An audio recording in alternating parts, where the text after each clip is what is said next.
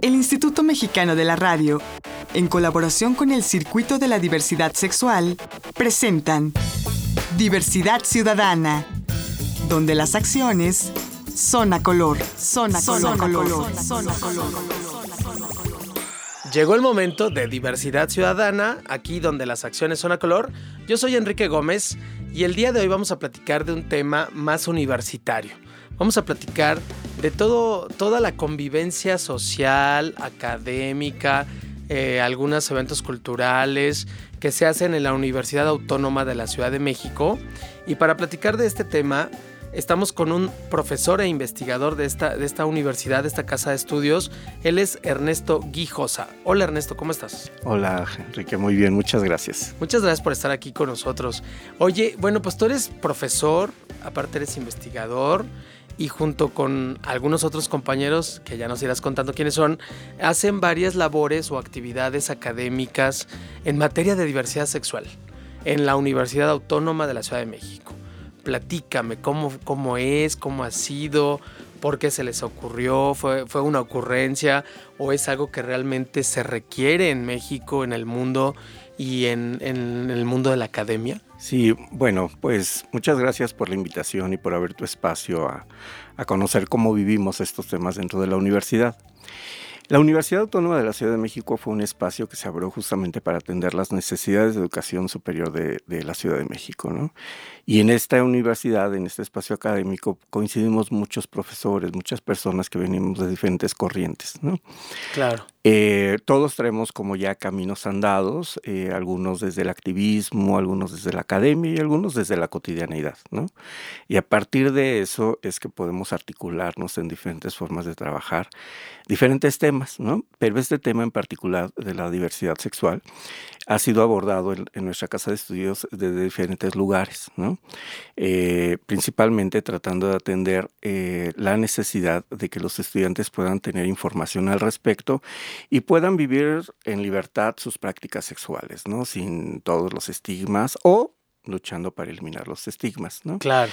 Y es así como nos articulamos, ¿no? Nos articulamos básicamente por grupos de investigación, eh, que, con los cuales coincidimos con profesores que tenemos temas afines, intereses más o menos comunes y que además podemos ver los problemas desde el mismo lugar, que eso es importante también. Ok, ¿no? a ver, ¿qué te parece si le explicamos al auditorio, en primer lugar, por qué es necesario hablar hoy por hoy, en, en, en los albores del siglo XXI, de la diversidad sexual. ¿Por qué? bueno, mira, yo creo que, que, gente más o menos como de, de mi edad. ¿Que tienes podemos, cuántos? Muchos. Digo, para que, la, para que, el auditorio sepa de cuántos estamos hablando. Estamos hablando de 45 años okay. de vida, ¿no? Ajá. Yo creo que la gente de mi edad hemos, hemos podido ver diferentes momentos sociohistóricos que han marcado la historia de la gente que vivimos con una opción sexual diferente a la hegemónica, ¿no? Diferente a lo establecido. Claro. Eh, nos tocó vivir, por, por ejemplo, en mi época, me tocó vivir en la adolescencia una etapa donde la libertad sexual era, era abierta totalmente y de repente aparece el SIDA, ¿no? Y hay una represión sexual al interior muy introyectada y muy, muy, muy expresada en la socialización entre nosotros mismos. Y después vino todo el estigma del VIH y después vino la censura. Y la condena. La condena. ¿no? Porque decían ustedes son los claro, culpables de que aparezca claro. esta epidemia en el sí, planeta. terrible, ¿no? Y luego empezamos como la lucha fuerte, la lucha política de, sobre la petición de derechos, ¿no? De la de igualdad. igualdad claro. del reconocimiento como ciudadanos, ¿no?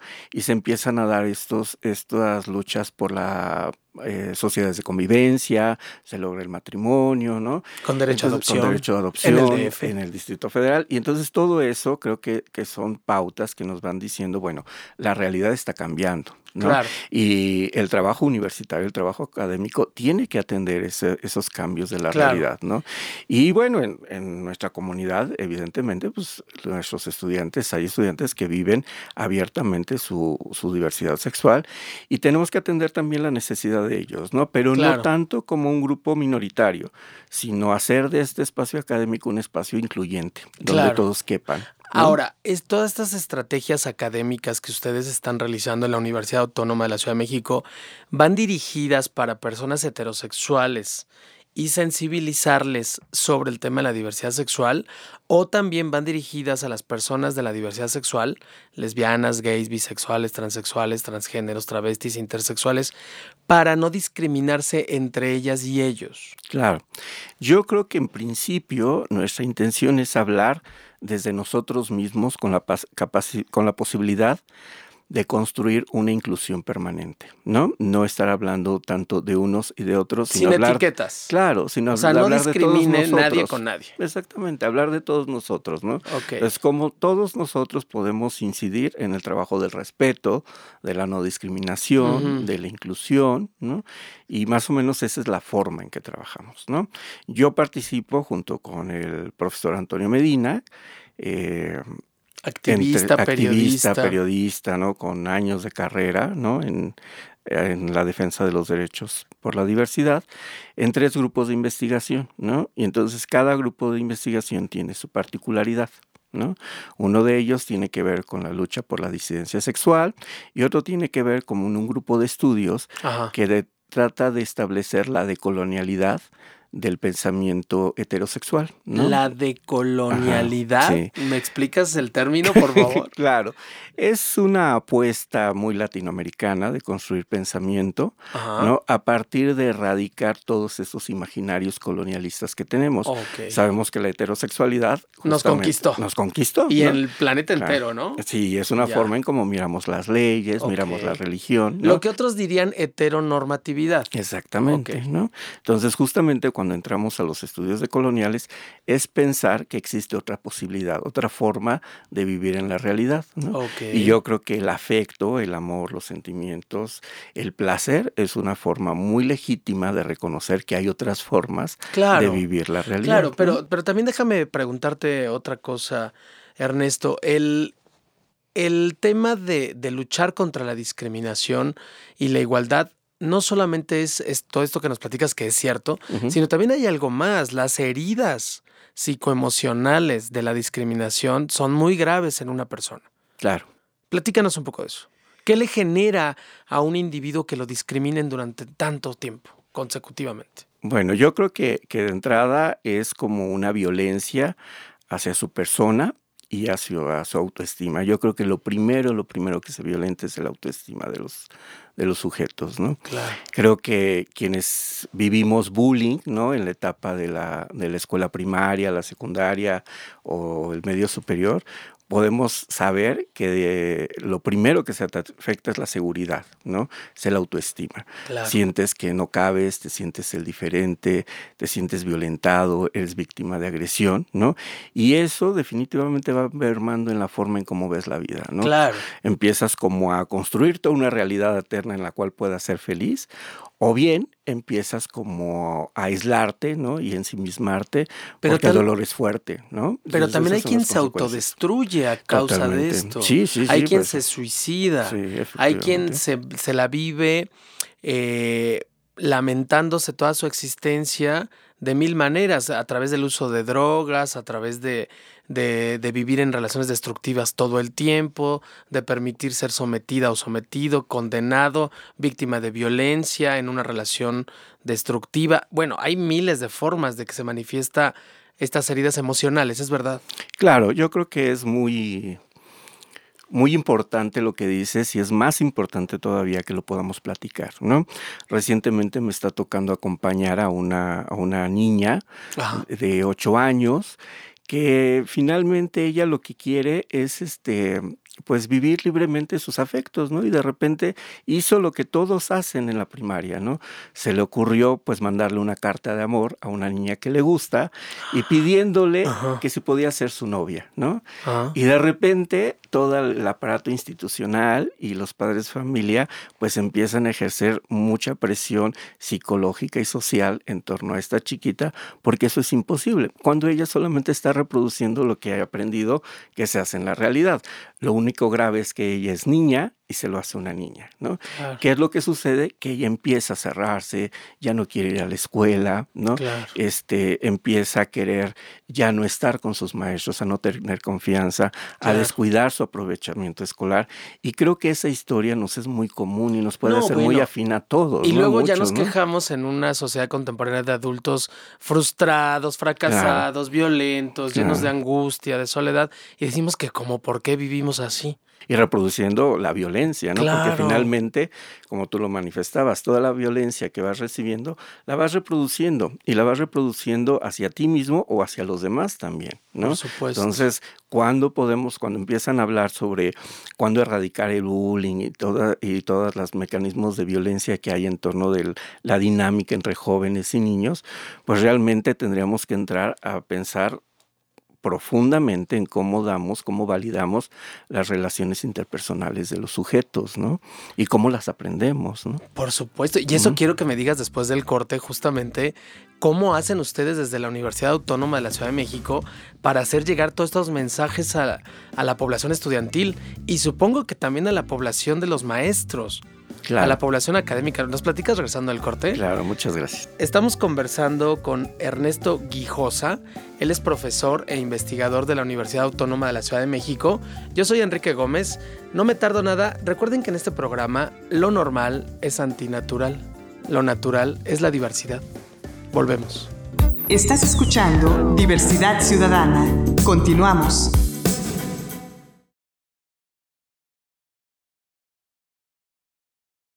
Estás escuchando Diversidad Ciudadana. Regresamos. La recomendación. La recomendación. La recomendación.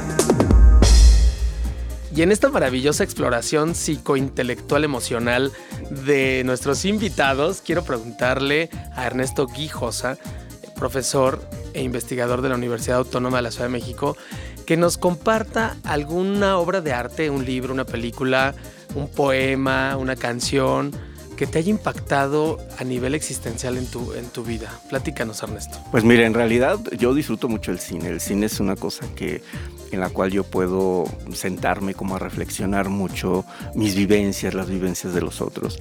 Y justamente ahorita que, que me hacías esta pregunta, yo me quedaba pensando que una de las películas que me puede parecer más didáctica, incluso para este tema que te platicaba acerca de mi amiguita que está viviendo este tipo de, de discriminación y de violencia en su escuela primaria, recuerdo mucho la película de Mi vida en rosa, ¿no?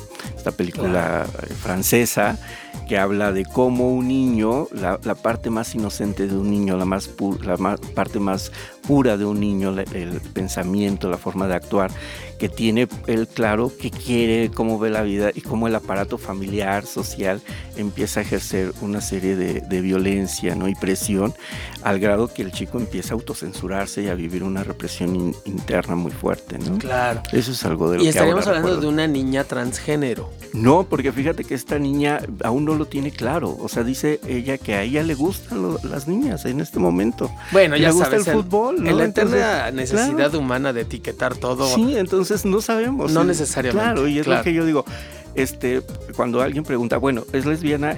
no lo sabemos. Sí, Tiene ocho años, está transitando por una etapa donde le gustan las niñas.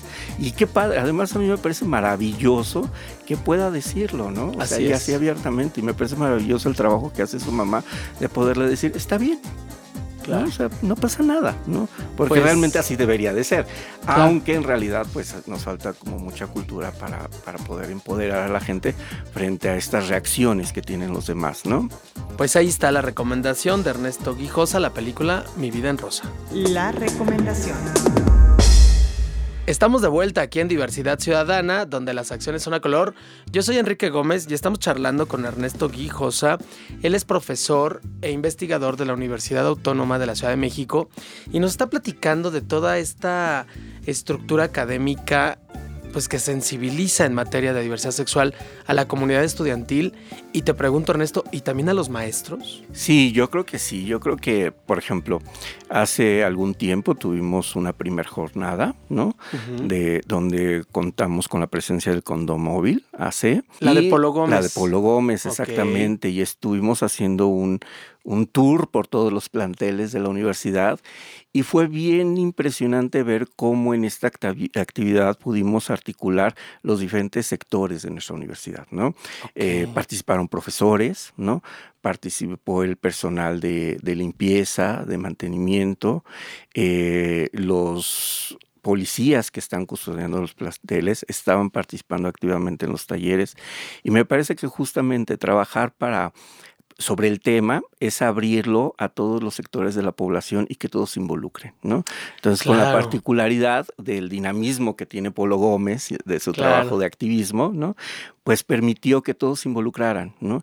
Y justamente yo creo que ese es el tema, ¿no? Trabajamos como en diferentes niveles, en el nivel académico, en el nivel de producir, de producir documentos, libros, estamos por sacar algunos libros, folletos, productos comunicativos, campañas, ah. este, exposiciones fotográficas, ¿no? estamos ah, en materia de diversidad de sexual. diversidad sexual. Una, tenemos ahí guardada una, una exposición de fotografía que se llama Corazones de Oro, que intenta sensibilizar eh, a toda la población en torno al tema de la tercera edad en la diversidad sexual, ¿no? Es un tema bien interesante. Y poco tocado generalmente. Muy poco tocado y que finalmente estamos en una, en una, este, en un momento donde predominan los jóvenes, ¿no? Claro. Y que sí empieza a leerse un estigma muy interesante hacia la gente de la tercera edad, ¿no? O sea, incluso dentro de la misma comunidad LGBTI. Así es. Y ahí es donde yo quería llegar para preguntarte, eh, Ernesto, las personas lesbianas, gays, bisexuales o trans ¿Estamos exentos de la discriminación? Es decir, ¿nosotros no discriminamos? No, yo creo que existe mucho. Es un, es un, es una forma que hemos aprendido muy bien, ¿no? O sea, la, heterosexualidad nos ha enseñado muy bien la discriminación, ¿no? Y la ejercemos. La ejercemos totalmente. Y la ejercemos con el que nos parece más diferente, ¿no? Si somos masculinos, discriminamos a los femeninos. Si somos femeninos, discriminamos a los que se trasvisten, ¿no? Y empieza como esta dinámica que por un lado tiene una parte muy que puede ser divertida, ¿no? La jotería, este. Bueno, pero ese sería otro tema. Y ese es otro tema. ¿No? Pero muy debajo puede haber prácticas discriminatorias, ¿no? Y de hecho las hay. Las hay, incluso en esta parte como de, de ligue, ¿no?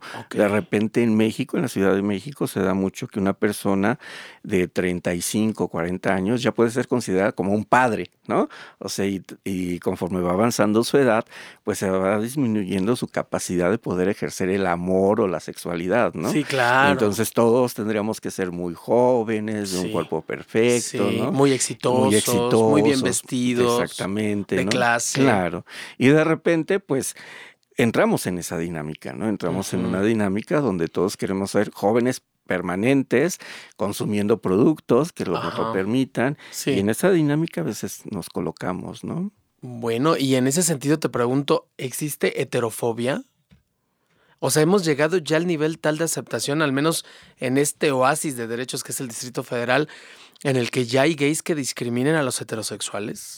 Fíjate que ese es un tema bien, bien interesante que yo en realidad no sé si pudiera tener la afirmación así de que existe heterofobia, pero sí creo que existen unas prácticas de resistencia a que los heterosexuales eh, se involucren en temas o en espacios homosexuales. Eso sí hay, ¿no? Se sabe que cuando ha habido espacios de socialización homosexual, ¿no? Y se han abierto a la gente, ha entrado la censura, ¿no? Y por eso hay cierta resistencia. Pero así como práctica ya identificada, creo que habría que realizar este, una investigación, sociológica concreta que nos permita dar cuenta de ello, ¿no? Claro. Que sí hay como ciertas resistencias de lo heterosexual al homosexual y a, a la diversidad eh, sexual, sí la hay, ¿no? Y a la inversa también lo hay. Pero así como la etiqueta de la heterofobia, ahí habría que revisarlo. Oye Ernesto, y también te quiero preguntar, tú nos pintas un escenario en la Universidad Autónoma de la Ciudad de México que yo ya casi le, lo rayo en, el paraíso de los derechos y de las libertades. ¿De veras es tan paradisiaco la convivencia eh, social de la diversidad sexual en la Universidad Autónoma de la Ciudad de México? ¿De verdad no hay discriminación? No, yo creo que yo creo que trabajamos mucho para, para tener unas dinámicas más igualitarias, más honestas, más abiertas.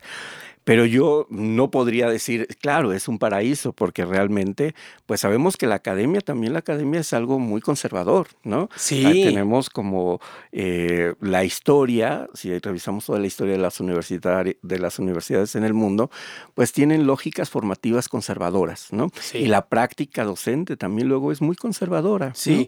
¿no? En Sí. ese sentido, yo no sé si puedo decir, claro, es el paraíso. Pero, pero Pero- dime, tu, dime tu experiencia. Claro. ¿Tú Pero- eres abiertamente gay como profesor en la universidad? Es algo que no uso como una tarjeta de presentación, Ajá. pero es algo que no oculto, ¿no? Y Entonces, encabezas este movimiento. Y estoy este, en tres grupos de investigación, ¿no? Claro. Ahorita con uno que, con el que hicimos esta reciente campaña, es un trabajo que hacemos que se llama Surcando Caminos, Tejiendo Corazones, que tiene la intención de trabajar con diferentes formas de comunidad. Viajamos a Chiapas, con comunidades indígenas, establecemos diálogo horizontal y bueno, ahora estamos involucrándonos con sectores de la población y en particular con la diversidad sexual.